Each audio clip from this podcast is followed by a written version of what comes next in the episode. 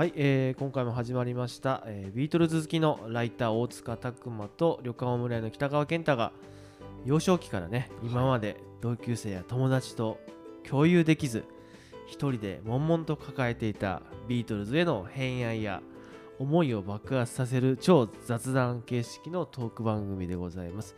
レッツビートルズポッドキャスト、ご無沙汰しております。ご無沙汰しております。いかがですか？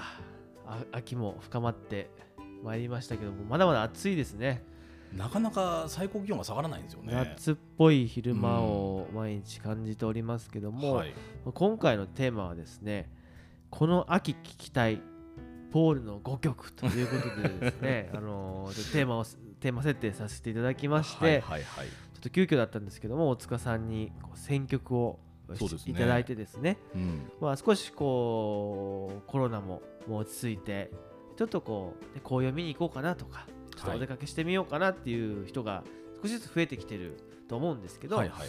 まあ、そんな時にですねちょっとこのプレイリストをこうかけながらと行ってほしい出かけてほしいなと。なるほど。思うような、えーイメージで、うん。えー秋聴きたいこの秋期に聴きたいボールの5曲ということで、まあ選曲していただいたんですけども、ははいい早速ですね大塚さん1曲目は何でしょうか？一曲目はまあビートルズのフォーノワンですね。リボルバーですねリボルバーから。はいはいこれはどういった思い出があられますか？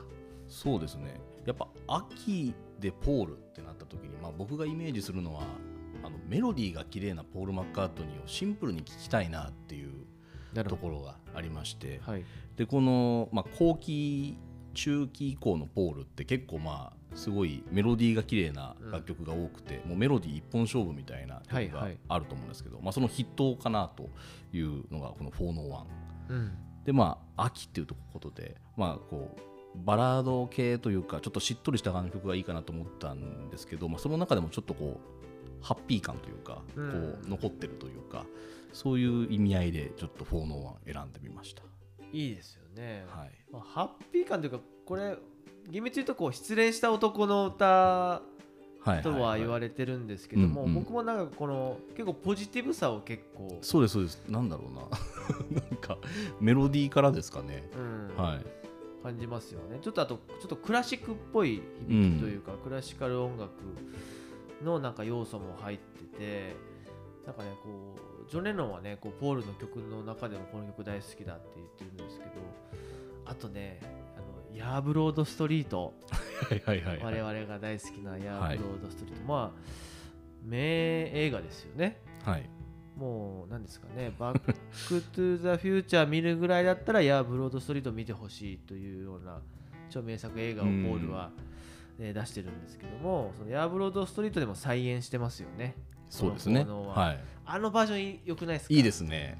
いい。あのスタジオでね、はい。ポールがギターを弾きながら、ユデイ・フレックスからこうあそう。始 いいですね。まる。いや、いいですね。うん。うんこれリボルバーのポールって、うん。やばくないですか、リボルバーのポールはやばいですね。もうもうメロディーがやっぱり美しい。なんなんというか僕よく使う表現なんですですけどうん。なんかこう作曲の努力の跡が見えない曲。なんか最初からそこにあるみたい確かになんかこう作為的なメロディーじゃないですよね、なはい。なんかこう自然にこう本当一筆書きみたいなそうそうそうそう。イメージですよね。なんかもう地球ができた時からあったんじゃないかなぐらいの なんか自然というかなるほど、ものすごく美しいのがこうなんか人間が作った美しさじゃなくてこう、うんうん。自然の美しさのようなうんぐらいこう存在することがこう不思議じゃない自然な感じでこう入ってくる曲っていうのがなんかポールにある気がして、うん。なんかもう最初からもう完成した形でポンって生まれて、ゼロから100って感じで生まれたんじゃないかなみたいなうん。楽曲ありますそうなんですよね、はい。ポールのやっぱり楽曲ってなんか呼吸するかのようなメロディーというかうん。なんか本当になんか、うん、自然に生まれた感じがしますよねはい、なんか逆にこの中期以降のジョンの曲とかだとなんかこう作曲の努力がめっちゃ垣間見えるというか なんかあ苦労して生み出したのかなって感じはすごいするんですけどなんかポールの曲はそれが一切感じないっていう感じで、ーうん。特にこうポールのアコギ一本でいけるやつと。はい。そんな曲って結構こうなんですかね。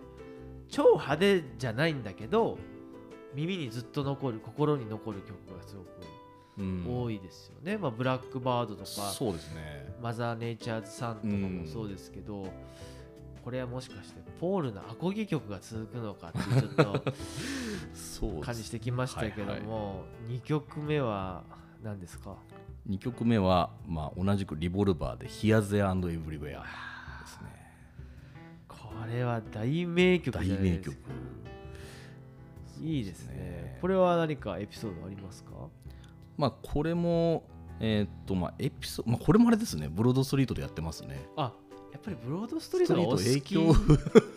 ブロードストリートの影響あるかもしれないですね、そうエピソードって言われて思い出したのはやっぱパッとブロードストリートのやつよかったなっていうのが 出てきてしまうんですけど、うんうんまあ、これもやっぱり、まあ、さっきハッピー感ってことを使いましたけどなんかこうなんですかねあったかい感じがちょっとのなんかメロディーを聞いた時にこうなんか温度ってあるなと思ってこう感じる。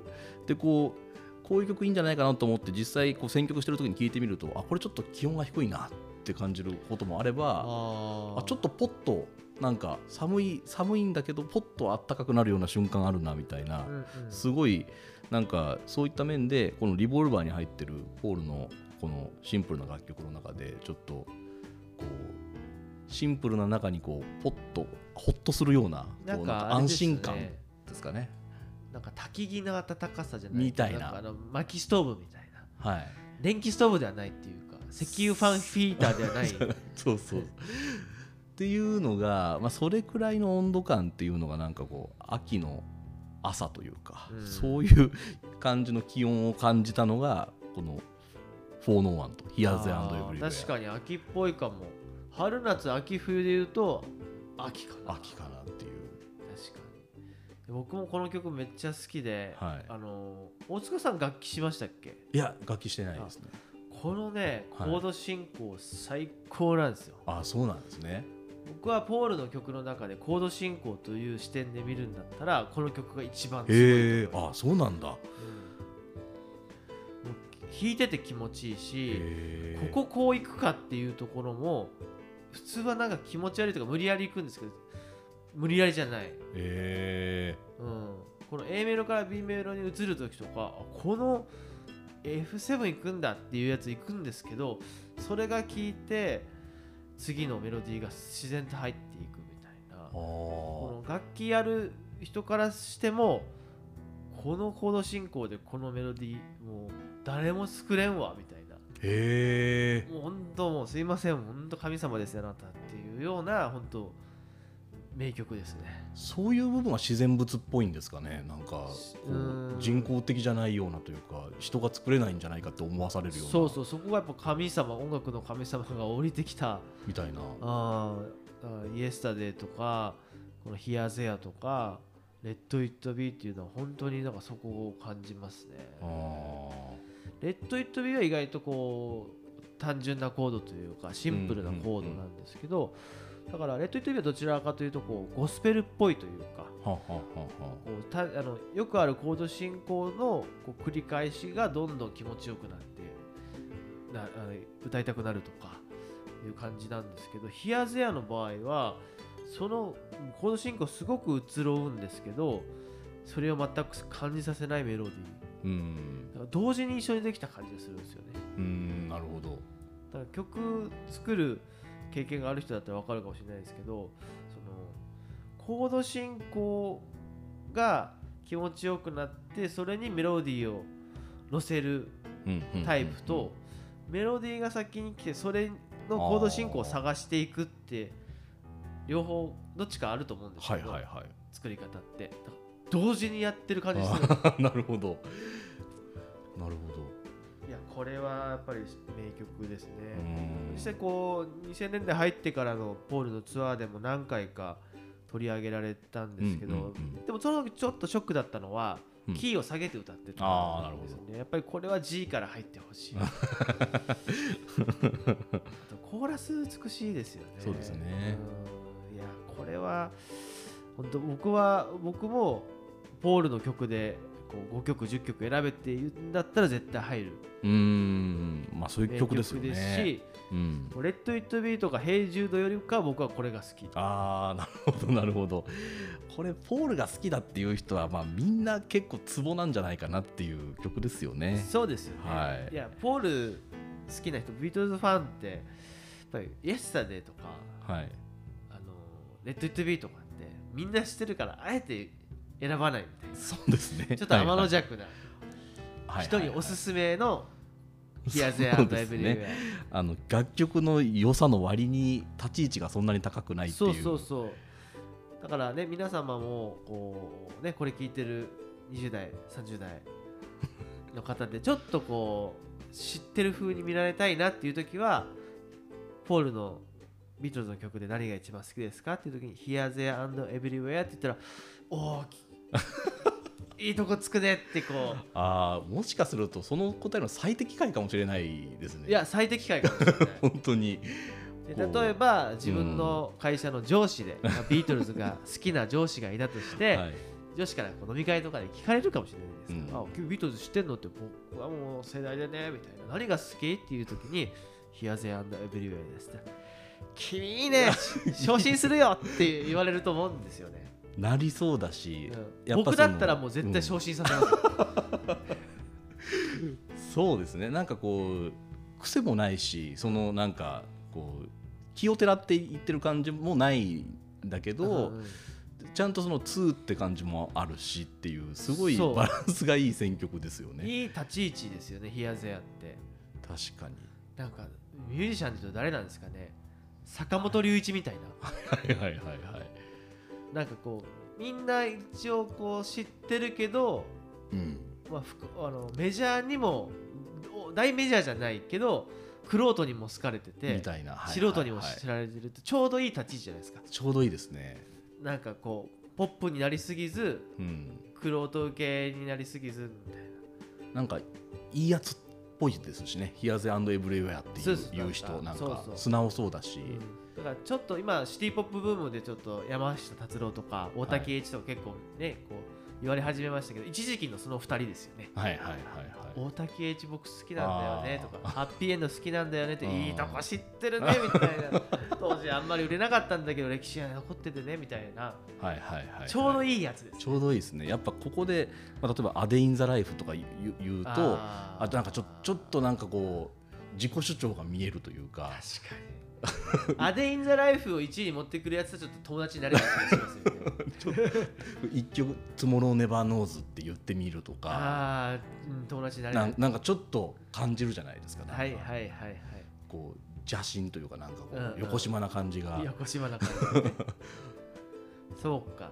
確かに。いやだから「ヒアゼアはね いいやつ感を出せるいいやつ感出せますねいい曲みんないいねって言ってくれる曲ですねやっぱ大塚さんもそう言われたかったってことですね。はい、いや、いい選曲ですね。ねはい、はいでは、3曲目いってみましょうか。3曲目は「マーサ・マイ・リアいいとこ。」ですね大塚さん、やっぱりそう見られたいのが出てますね。今のこの3曲。マーサマイディアって言ってもみんな知らないでしょ。知らないですよねマーサ・マイ・リアはまあこのポールの、まあ、メロディーが綺麗な本当に最初からあったような楽曲の中でも、まあ、とりわけこう知名度が低いというかねあんまり取り上げられない曲かなって思いますね。68年のホワイトアルバムにひっそりとうん、入ってるピアノの曲ですけども、でも、B 面の1曲目ですよね、確かに。はいはいはい。でもこれはね、ピアノが超難しい。あそうなんですね。うんめちゃくちゃ難しくて僕は全然弾けないんですけどこれはもうライブでもやられてないですよねやってないですもんね今だにあのー久しぶりにね、あのー日本武道館ポールがやった時のリハーサルではちょっと弾いてるんですよあそうなんですか。へえ。だからやろうと試みてはいるみたいです、えー、いやめちゃめちゃ聞きたいですけどね。海賊版にですねはい。このマーサ・マイディアのイントロをポールがピアノで弾いてる音源が残ってます、うん、やってほしいな。歌にまで行ってないですけどうんこれを弾きながら歌える練習してるんじゃないですかね。ああやっぱ難しいっていうことなんですね。あ難しいと思いますよ。ね。でこれ結構そのピアノも難しいしでも途中でほらベースとかドラムとかもこうバンドっぽいサウンドも入ってくるじゃないですか、それってなんかこうベン・フォールズ5って知ってます？え何ですかそれってあのピアノ弾いベン・フォールズさんってアメリカのミュージシャンなんですけど、はいはいはい。ベン・フォールズっぽいなってベン・フォールズはこの辺のポールにめちゃくちゃ影響されてるなと。ああそうなんですね。えすごく聞いてみよう。思うしベン・フォールズのあ、まあ、絶対あの大塚さん好きなはずです。ベン・フォールズ5と、まあ、それはバンドなんですけど今ソロでベン・フォールズとして活動されてて、えー、後でアルバム紹介しますね。あのへこうビートルズフォロワーだったらみんな好きだと思うんですけどその感じとか、まあ、その前の世代だと、まあ、ビリー・ジョエル、えはいはいはいはい。ビリー・ジョエルはすごくこうやっぱりポールにも影響を受けてて、うんうんなんかピアノでクラシックの雰囲気もありながらロックテイストも入れるといううんうん。だからそこがすごくバランスがいいなと思いますね。マーサ・マイディアね。まあ、マーサっていうのもね、ポールの、えー飼い犬犬の、名前だったんですけど、確か80年代に老衰死するんじゃなかったかな。あそんなにマーサ結構長い生きてたんですね。66年ぐらいから、そうそう、ほうほうほう66年からずっと飼ってた、あの毛がすごく長い。もっさもさの。もっさもさの。はいはい。そのねあの犬について歌った、えー曲なんですけどポールって本当あの動物好きですようねか馬も大好きだし。確かに。で僕ポールのエピソードですごく好きな動物話があって、はい。なんかあの大規模ワールドツアうんうん。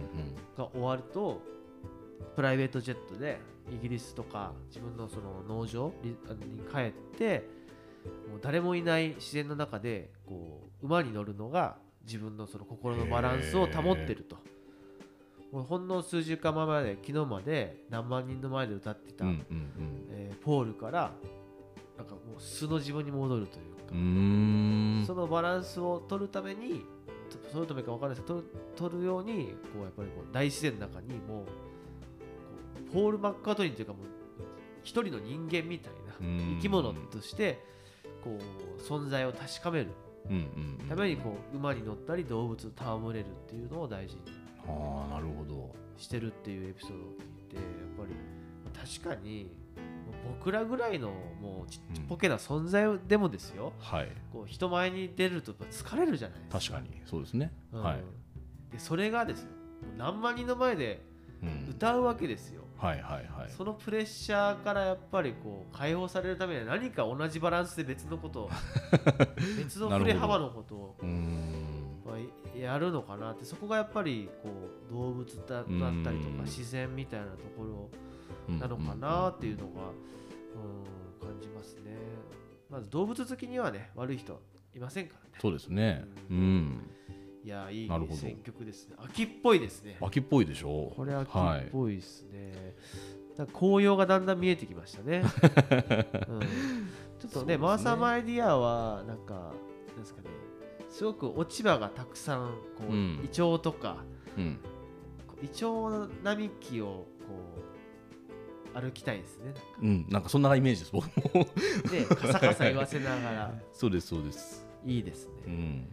はいでは4曲目。はい。4曲目一気にちょっと時代こう過ぎまして、はい。フレーミングパイからカリコスカイズ。好きですねフレーミングパイ。フレーミングパイやっぱいいですよ いやーいいですね。フレーミングパイのカリコスカイですね、はい。まあ、うん。正直フレーミングパイ全体に秋っぽい空気が流れてる気はするんですあけど。確かに。アルバムで言うと、なんかね全体感としても秋っぽい、なんとなくですね、はい。そのサウンドが。うん。その中でちょっとまあ結構なんかなんですかねあまりにちょっと渋いかなって、まあ、マーサマイディアでちょっとこうハッピー感というかうん。あるんですけど、まあカリコスカイズもやっぱりちょっとこの本当にちょっと落ち葉がある中をスキップしたいようななんか確かにニコニコしながら散歩してるような感じのイメージですかね。確かにで僕もその秋っぽいイメージがこう浮かぶのはあのフレーミングパイのドキュメンタリー映像で、はいはいはいポールがこう焚き木を ありますね。こうしながら外でこう歌うシーンがあるじゃないですか。はいなんかあれを浮かぶのに本当あ秋とかちょっと寒くなってうん。くる方の秋というかそうですね。うん晩秋の方かなっていう。うんうんうんんですけど、これでも実は生まれたのは確かですね。えっと夏。アメリカの北東部でこうハリケーンボブというハリケーンが発生して、あうん。でこう大惨事をもたらしたみたいなんですけどもポールもちょうどその時アメリカのロングアイランドでこう滞在しててそのポールがすあの滞在してたえー場所も5日間停電をうん。したらしいんですよね。で明かりはキャンドルをつけたりとか料料理料理はこう薪焚き木で作ったりとかしてて、でこう電気もないからこうレコードもかけることができなかったから、まあ、アコースティックギターでもう音楽を絡んでおー。曲作ったりしてて、えーそこの時にできた、えー曲と。うんなるほどいうことでですね、まあ、ちょうど先日、まあ、ちょっと前先先月かな？テレビ版の「レッツ・ビートルズ」でもちょうどやった。なるほど。ところでですね。もう僕はこのフレーミングパイの収録ではもうあ熱く語りすぎて、大好きですからね、はい、ちょっと久々に喉枯れました。いやーいいアルバムですよやっぱフレーミングいや、パイは。めちゃくちゃ名盤だと思いますね。はあと僕あの、2002年ポールが来日した時に、はい大阪ドームでこの曲を初めて日本でやりましたもんね全世界に先駆けて生演奏をしてくれたその場にいました。うーわこれは最高でしたね。僕も大好きな曲だったんで。はあいいですね。オールドファンというか、コアファンはうわーってなるんですけど、は いはいはい後の人ポカーンって。まあ知らない曲でしょうねシンプルに。ねいやこういう曲こそかけてほしいっていう。うん。あとこの曲好きなのはあのちょっとこうなんですかね反戦のメッセージみたいな歌詞もちょっとあって僕らは全ての戦争の武器を放棄するっていううん歌詞が出てきてで君をあの愛し続けたいっていうようなこう歌詞が続くんですけどなんかそこにもなんかこうなんですかねジョンのように全面メッセージソングみたいな感じじゃなくて、ラブソングの中にちょっとこうそういう要素を入れていくっていうのが結構僕好きだなと。ああなるほどポールそのなんていうかメッセージソング苦手というかこうそういうところあったじゃないですか苦手というか下手くそです、もっともっと激しかったそうだからその、まあ、メッセージのポールなりの入れ込み方みたいなのがようやく上手になってきたのかもしれないですよねでもこの後はい我々が大好きな「ドライビング・レイン」はこの後でしょ？あそうか。そこでフリーダムフリーダム事件があるんで。あれやっちゃってますよね、やっちゃってますね。うん、でも本人めっちゃノリノリですよね。なんか。いやーそうでしたあねのチャリティーライブでも最後にねみんな一緒に歌おう「トーキンバースフリーダム」とか言うけどみんなトーキンバウしてないですよね。そう。トーキングアバウトしてなかったフリーダム事件がそうだ。まだこれもその前だから。そうですね。うん。うん結構僕フリーダム嫌いじゃないんですけどね。いや僕もそうですよ。好きですよ。嫌いじゃないけど好きでもない まあ本当にこう思ったように盛り上がらなかったっていう感じでその空回り具合がこう何とも言えなかったですそうですよね、うん。まあ、そこがポールの愛らしい、うんとこでございます。可愛いポイントだと思いますけどまあ、だからカリコスカイぐらいのニュアンスのメッセージソングがポールに合ってるんじゃないか。そうでしょうね。あのかっこいいですよね、うん。それぐらいの距離感が。うん、いいですね、うん。めちゃくちゃ秋っぽいおおよかった。感じです。いやいよいよ早いですけど最後の曲になりました、えー大塚拓磨が選ぶこの秋聴きたいポールの5曲ということで5曲目は何でしょうか？はい。ニューからアーリーデイズです渋いな。いやいいですね。おこれはどうして選ばれたんですか？まあこれもなイメージとしてはまあ本当秋の公園でベンチに座りながらこうしみじみと聴きたい曲だなという感じですね、まあ、やっぱアーリーデイズなんで、はい。まあなんかこう地元で聴きたいなという感じですか。はい。確かに、まあ、ポールはねこう自分のこう若かりし頃をうん。こう振り返った、まあ、ジョへの思いとかも含めてねこう歌ってうん。だと言われてて、あのプロモーションビデオもいいですよね。いいですね。はいはいはい。黒人の子供と、うん。あのね、えーもう一人の白人の子がこう、まあ、ジョンとポールみたいなイメージだと思うんですけど、なんか一緒にこうこう出会って一緒に音楽を作り始めてみたいな、うんうんうんなんかあのプロモーションビデオもいいんですよね。うん。はい。こうあとちょっとこうポールの声の枯れ具合。そうですね。もうこの辺り枯れてやってるん枯れちゃってるんですけど、まあ、それもまた味わいになってますね。そうそう。なんかこの時代からなんかこう枯れた声も OK になってきたっていうか、はい。それを味わいに変え始めましで始めた時期じゃないですか？うん、ちょっと本人分かってるんじゃないかって気もしますけどね。もあうもうあえてそういう 表現として使っちゃってんじゃないのっていう気すらしますね。でもうん。いいっすよね。いいですね。なんかこう最近ねポールほら白髪も染めずにはい。まんまでいくじゃないですか。そうですねなんかかっこいいっすよね。かっこいいです。かっこいいっすよね、なん。かちょっと前まではやっぱ染めてるなーっていうのはうん。わかるんですけどなんかこうちゃんと老いをさらけ出してきたっていうのがね、うんうんうん。ポールももう80ですからね。ですからね。来年80ですよ、はい。今79確かやばくないですか？にや80ばいですね。こんな80います、いまだにねうんだって今年だってあリリースをしてるわけですからね。してますし、はい。またメディアに最近ね出始めて。そうですね。最近ちょっとあのーちょっとこうおっと思ったニュースがありまして、はいはいはい。ポールがこうインタビューをね最近うん受けてて、ポールの耳から補聴器が落ちると。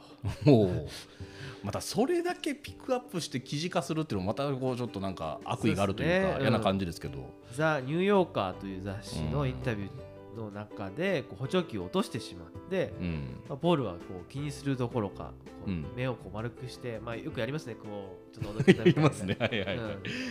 こうねこうその補聴器をこうスッと戻したと、うんうん。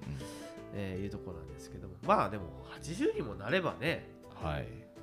つけますよね、つけますよ。うん、聞こえないよりかは聞こえた方がいいですよ重要ですからね、うん。はいいや逆にもうそのインタビュアーには聞いてほしかったです僕は。確かに。その補聴器のメーカーを。うんうんうん。どのメーカー使ってるのか まあポールも多分答えると思うんですよね。うん。そのもう補聴器がないとちょっとジョーク交えながらうん。答えてくれそうですけどね、そうですよ、ね。はい。あとやっぱりほらね近年までライブ活動もしてて結構こう耳を酷使してるじゃないですかミュージシャンってうん。大きい音で、そうですよね。すごい音だと思いますよステージ上は。結構あの難聴になっちゃってるというか、うん。だからこうライブ中にこのヘッドホンとかでこう耳を守ってるミュージシャンもいますもんね。い。ますいます、はい、で特にほらポールの場合あれやるじゃないですか。知るのはやつらだ。確かに。ドカーンってやつね。あれでほらいつもパフォーマンスでほら耳がやばくなっちゃったみたいなやってますね。するじゃないですか、あれ本気かもしれないです。キーンって言ってる。聞こえなくなっちゃったみたいな仕草しますよね。あいやあれ絶対すごい音だと思いますよ。だって僕うん。あの一番近いとこで前から3列目で見たことあると思うんですけど。キーンってなりましたよ。うん。めちゃくちゃ近かった。ん であれあれのせいなのかな？あー年のせいじゃないかもしれないですよねあの毎だって毎回ライブでやってますからねあれは。そうそうそうそう、はいあれやらないとなんかねポールのライブっぽくないというかそうですね。でもそれもいい立ち位置ですよねいわゆるビートルズの超名曲じゃないけど確かに。あのライブのハイライトになってるっていうのはやっぱりいいですよねそうですね。あそこからフィナーレに入っていく感じですもんね。大体いつも。そうあの最後の流れがそこから始まるみたいうなそですよね。感じでいいですけどねいやライブ再開してほしいな、いや本当にそうですね。ローリング・ストーンズはねあのツアーが始まりましたからうんチャーリー・ワッツさん亡くなりましたけどいやーねポールも80ね間もなく「Let It Be」の映画も出ますよそうですね大塚さんどうしますか？ディズニープラス入んないといけないですよ、ディズニープラスはもうもうあの正直に言いましたよ。もううん、これはもう入るもうあの議論の余地はない。そうね子供のためにもなりますしね。子供のためにもなるし、もうあの入る入らないの問題じゃないっていうもう入るのはもう入るからっていうもうああなるほどもう入りますと。どもう電力会社と契約するぐらいの。もうもうそうもう最初からそのお金はなかったと思ってくれっていう。そうですね、はい。まあ、一応こうあのお金にはなってないけど俺はポッドキャストもやってんだとビートルズの。そうですそうですも そこで話さないといけないんだと。うはい。取材費取材。でも楽しみですよね。6時間ですよ。6時間いいですね。ちょっとこれお互い見てポッドキャストで感想を言い合うシリーズちょっとやりたいです。一時ね。そうですでねもこうビートルズの歴史がちょっと塗り替わるうん。コンテンツだと思うんですよこれは。いくつかきっと衝撃があると思うので。いやーねいやあると思います。まだ僕読めてないですけど目の前にはね先行して「ザ・ビートルズ・ゲット・バック」というー出ましたね。本も、えー来てますけどね。そうそうそうそう。でこれなんかうん。QR コードがついてて何お何かなと思って。はいはいはい。進むとですねこの本の通販サイトに行っていやもう買ってるよってツッコミ入れたくなる QR コードだったんですけど。なんですかそれは。もうもう一冊買えということなんでしょうかね。英語バージョンをごご覧いただけますということで、英語バージョンも変えようっていうことなんじゃないですかね。いやでも写真もね、ああ綺麗ですね。綺麗でですね、うん。多分映画のフィルムを多分綺麗にリストアしてあって、それを多分キャプションとして使ってあると思うんですけど、ああうわーこれ楽しそうだな。でほとんどがですね、その映像のこう会話を文字起こしああしてある感じですよね。どいいですねあなんか自分もスタジオにいるようないるような気持ちになりますよ気持ちにね。ああいいっすねいいですよね。これ読んだらその日の晩はそのスタジオの夢見そうですね そうですね。いや結構見たことない写真がいっぱいでですね、これ映画への期待もむちゃくちゃ高まりますね。いや。楽しみだ。いやいやいや、まあ、今年もね、ビートルズ関連たくさん出ましたけど、まあ、僕の中のハイライトをちょっと最後にお話ししたいと思うんですけど、これ要所なんですけどね、うん。ポール・マッカートニー、The Story Behind the Songs と。なんすかこれは。いうねマイク・エヴァンズさんの本がありましてこれはですねポへー。ールの、えーソロの曲の、まあ、解説ああなるほど。をしてある、えー感じで僕この表紙が、ね、ポールのこれ80年代のポールですか80年代のねポールか。がこう電信柱にこう寄っかかっている、うんうんうん。このこの写真かっこいいなと思って。かっこいいですね。うん。あのー内容どうこうまあね英語なんでそんな綺麗にはわからないんですけど、うんうんうん。まあ買ったんですがはい。これをパラパラパラとうん。見てましたらですねちょっとエジプトステーションのページにですねなんと僕が出てました、僕ははい、この手。ああこのだからサインを求めてるはい。手が北川さんと。これはもう絶対僕の手です。うん。これは2018年の羽田空港国際線。僕は朝の7時からえはい。場所取りをしまして、何時ぐらいだったかな？2時か3時ぐらい。にポールがやっと出てきて。うん。そこでポールあ僕はポール・マッカートニーのエジプトステーションの、えー日本のアナログ版。はい帯付きのアナログ版と、大村屋の事務所からパッて持ってきたマッキー。黒マッキーを右手に同時に持ってポール、うポんールってこうサインを欲しいというアピールをしてて、うん。まあ見事サインもらえなかったんですけどはい。その手がこの本に掲載されると。えー。すごいじゃないですかこれ、はい。まあねこのねちょっと映像に映り込んだとかうん。まあこうあんまり言えませんけどちょっと某某所でポールと一緒に走ったとかね。そういったはいエピソードは僕持ってるんですけどはちゃんとこう本としていいやいやいや。残るもの、共演ですよねこれ まあ、手だけでですけどね。お金ここのあの青い血管とかは僕でしょこれ、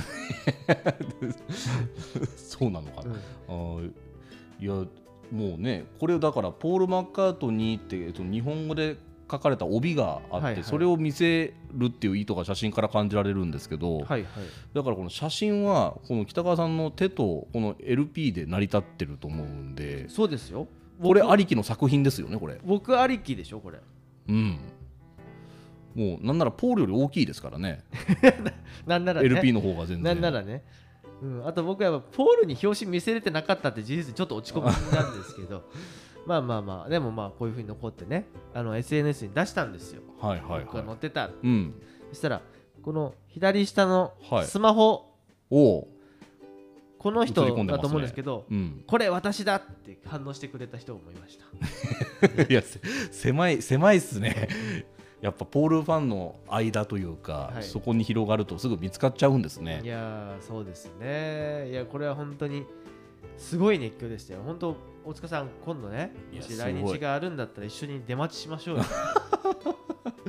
まあね空港の出待ちっていうのはねはい素晴らしいですよいやーなんかちょっとまあ画面の向こうの世界っていう感じがしててなんか考えたこともなかったですよ、うん、なんかねなんかなポールが歩いてくるじゃないですか、はい。本当にこうイエス・キリストがこう神々しいものが こう近づいてきてるあの高揚感って言ったらもう、まあまあまあ。これはねこう体験した人しか分かんないです そうですか。空港入り待ちのはい。リ人たちってほぼリピーターですよあれは。ああもう新規じゃなくてもう何回も何回も。新規だとやっぱ前の方にはなかなか行けないですいけない、うん。まあ、確かに。ちょっと遠慮するかも。遠慮もあるし場所取りがすごい戦争みたいですよ。もうそんな厳しい世界なんですねもう、はい。まあ、ちょっとこうねお話しするとこう羽田空港国際線はい。のソファーがこうあって、うん。でだであそこから出てくるみたいなのはあるんですよ。はいはいはい。でもまだ朝7時の時点ではあのバリケードもされてないし通常通りのロビーです、うん。うんだからソファーもこうまんばらにある。うんはい。でもここある時間からですねうん。警備員が来てはい。バリケードをしだすんです。よ はいはい。その時からやっぱりそこに一番近いソファーに座ってた人がスッと行けるわけですよ。ああ確かに。でも最近はその警備側も慣れてうん。もう座ってるのがポール・ファンだと。で分かる、目星つく、うん。怪しい感じするから。怪しい感じ。怪しい感じ。ババリケードあるけどまだですよ。まだ。そのままそのままですよ。OK の時言いますから。そのままでいてください。ってすごい言われるんですよ。いい大人が。なるほど。いい大人がいい大人に言うんですよ。で緊迫感ありますねその何人かはね、うん。なんか全然分かんない人もいるわけです。ポール待ってない人もいるけど、うん。あな何言ってんのこのおじさんみたいなびっくりしますよね感じもいますし、う。ん。僕らなんか静かにうなずくと分かりました。その時はもうその時からもトイレも行けないですよね。なるほど、ではい待ってください。はい。うん、今からソファー動かしますからね。はい数えます。5431ってバーっていくんですよ。ええもうそういう文化がそできてるんですね。うそう。でなんかもう皆さんその待ってるファンも、まあ、なんとなくその流れも分かってちゃんと言うこと聞くんですよ。はい言うこと聞くとちゃんと順番が分かってるんでしょうね。いやなるほどな。そのやっぱ来日を重ねたおかげでそういうまあ一時期トントントンと来たから。来たから、うん。それでできた新しい文化というか。そうなんですよね。面白いな、うん。でくしくもその日はね2018年今やもう世界のスーパースター BTS、はいはい、BTS がポールの前の便ぐらいで来たんですよ、うん。でもこうもうポールファンが300人ぐらいこう並んでる出て、はいはい、はい、BTS 出てきました。うん。で僕も含めて BTS 知りません、うんうん。でも BTS 自体あ俺たちのこと待ってたの？と思ってこう来るんですけどワーキャー言う人があの、まあ、何人かいたんですよ。ああの BTS のファンが45そうですよ人ぐらいね。はわーってなってサインもらいに行ってたんですけどほとんどの人がずっとスマホ見てるって BTS 見らずにスマホを見てるみたいな今だと違うと思うんですけど。そうでしょうね。ん。もう普通に BTS 近く撮ったけどなんじゃこの人たちと思ってましたから。なるほど。そうなんですよ。でその後 BTS あのーミュージックステーションその夜出てうん。なんかこうメッセージ性のある T シャツ着てちょっとこうニュースになったりしてたんですよね。まあというねあのまあ本つながりで行きましたけどこのなるほど。もしね皆さんもあのまあ Amazon とかで買えますんでマッカポール・マッカートニー・ザ・ストーリーズ・ビハインド・ザ・ソングスといういやこれよくね僕気づいたなって思うんですよね。その検本されたわけじゃないわけじゃないですか。あの 手が載ってるのでぜひ見てくださいってこう出版社から送られたわけじゃなくて。ないでしょ結構僕気づくのハードル高いと思うんですよね。この要所じゃないですか。そもそも。でこれすごいこうなんていうか写真もたくさん入った立派な本なんで、はい。それなりの値段すると思うんですけど、はい。でそれをまあ買って、まあ、買って満足して開かないっていうパターンもあると思うんですよね。こうまあまあ飾る用みたいな。飾る用みたいなね。バラッと見ただけでこう終わるというか、うんうん。でそれやっぱ一枚一枚ちゃんと見ていたからこそエジプトステーションのページをちゃんと見たからこそ気づけてはい。そうだから入入手するのもそうだし読むのもそうだしでそれでこうその時の自分の手っていうのもこう分かるくらい当時のことをしっかり覚えていたのもそうだしいろいろなことが絡み合った奇跡だと思うんですよね。ですね。し気かもづけたというのは。この時ですね。あのーテレビ九州のレッツビートルズクルー大町さんも一緒にいましたので、はいはいはい。映像としても残ってまいやす素晴らしいですよね、い、やこれご褒美ですよ。ご褒美ですよね。サインより全然価値ありますよ。いやサインも欲しいんですけどね。サインも欲しいんですけどやっぱりまあ嬉しかったなっていうお話でございました。はい。ちなみにサインってもらったことはあるんですか？ないんですよ。あそうなんですね。へえないんですよ。いやあもらえるあのシチュエーションはね一度決定的なのはあったんですけどちょっとこれはちょっとまだポールも生きてるんで言えないんですけど真似する人も出てくる 何をやったんだって。いやーでもねその何ですかね。サインもらってる人って世の中にたくさん確かに。いらっしゃるじゃないですか、で僕はでも何ですかねこうあ欲しいですよ。うん。欲しい。実際欲しいんですけど、僕がその前回2018年にポールの近くに行った時はもうサインよりかはもうこの時間を1分でも 1秒でも長く何をしたんだよっていう感じですけど。過ごしたいっていうのが はいはい。スノーポールと過ごせるという、うん。やっぱりねまあいろいろ考えますね。こうファン家業を長年やってると ゴールなんてないんですけどはい。うん。まあでも最終的なうんゴールの一つとしてはうん。あの高橋市長もいや師匠も言ってますけどはい。あのステージに上がるというね。あたまにほらポールがあありますね。コンサート中にこう、うん。ファンを上げてくれるコーナーというかありますね。あるじゃない見た見かけたことありますよ、あれですねあれですか？あそこにやっぱり行きたい。ええあ行きたくないですか？だからポールが一番輝いてるのって今ライブじゃない、まあまあまあ確かに。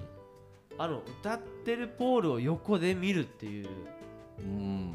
とかむしろ、まあまあ。一緒にマイクで歌ったりするファンもいるじゃないですか。いますね「I saw her standing there」とか。はいはい「はい、はい、アンコール」の曲を。あれすごくないですか？一緒に歌いたくないですか「I いやまあ歌いたくないかと言われると歌いたいですけど なんかそれに自分があって考えたこともなかったんで。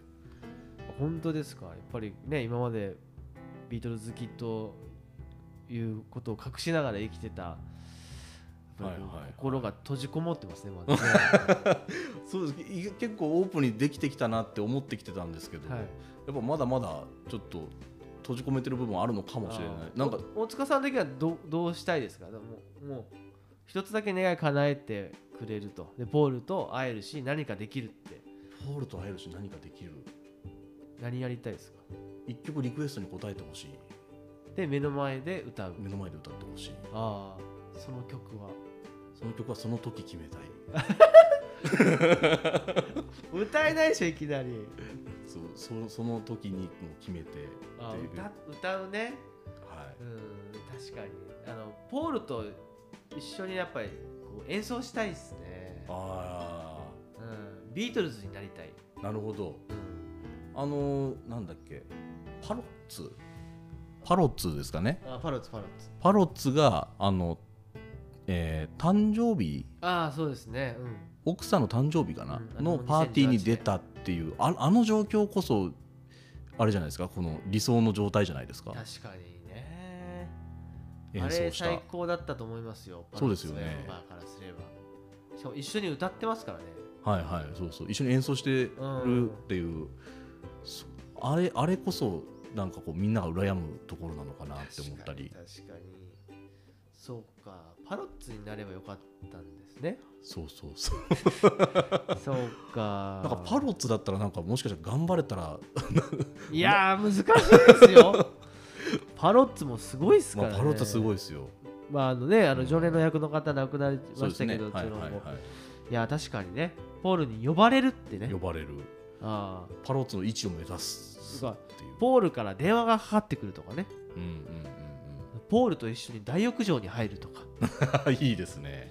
うん、そうそうですね。だからこう日本に来た時に来てもらうとかそういう目線もありますよね。確かにあのキャバンビートってあの福岡にあるライブああハありますね。ウスはあの福岡にポールが来た時にあのベジタリアンメニューを豊富に取り揃えたあのリンダの著書を参考にたくさんメニューを用意してポールさんどうぞ来てくださいっていうフェアをやってたことがありますね。ああちょっとその奇跡にかけたんですよね。なるほどなるほど、はい。あそれすごいなんかいいですね意気込みが。意気込みがもうやれることをベストを尽くしたっていう。大村屋もやればいいんですね次回決まったら。そうそうそうベジベジタリアンメニューというかビーガンメニューというか。ジャパニーズベジタリアン、えーディナー。みたいな。精進料理。いいですね。あ精進料理面白いかもしれないですね。そうそうそう。まさに日日本のベジタリアンうんでしょ、ベジタリアン確かに確かに。いやーポールにあポールが大村屋に泊まるってなったらどうしましょうね。そうですね。なんかちょっとドキドキしちゃうな。うん多分僕ポールが帰った日から旅館やめてもいいと思うかもしれない。それそれ結構いいゴールなこれ以上の客人いないですよ。確かに。いやー来てほしいなポール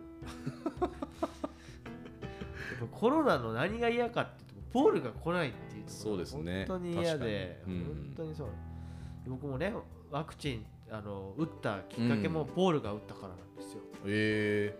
ー、それでこう決決断ができたそう最初ちょっと迷ってたんですけどうんうん夏ぐらいにはい。ポールが打ってみんなも打とうって言われたらはい打ちます 今までのこだわり何だったんだみたいな嫁から言われたんですけど。はいはいはい、はい。しかもファイザーだったからもう、うん。ファイザーじゃないと打たないです。うん。まあねそれでほら打って副産副産副はいはい反応で何かあっても、うん。まあポールに言われたからなって もう納得いく諦めからね納得いくじゃななるほど。うん。そんなこんなんでね。あの今回はあの大塚拓磨が選はい。ぶこの秋聴きたい5曲ということで、えーお届けした後にちょっと雑談になりましたけども改めて、えー曲を紹介したいと思います、えーはい。え1曲目が「For No One」はい。はい。えー、Here, There and Everywhere うん。マーサー・マインディア。うん。 Calico Skies。うん。 Early Days うん。ということでですね、まあ、このプレイリストちょっと作りましょうねそうですね。大塚拓磨が選ぶ、はい。ぜひぜひ。このプレイリストを Spotify なりで、えー作って、えーリンクも貼りたいと思いますのでぜひこれを聞いてこの秋ぜひお出かけを、えーしてください。ということで、はい。えー今回の Let's Beatles on Podcast、えー終わりたいと思います。大塚さんありがとうございました、はいありがとうございました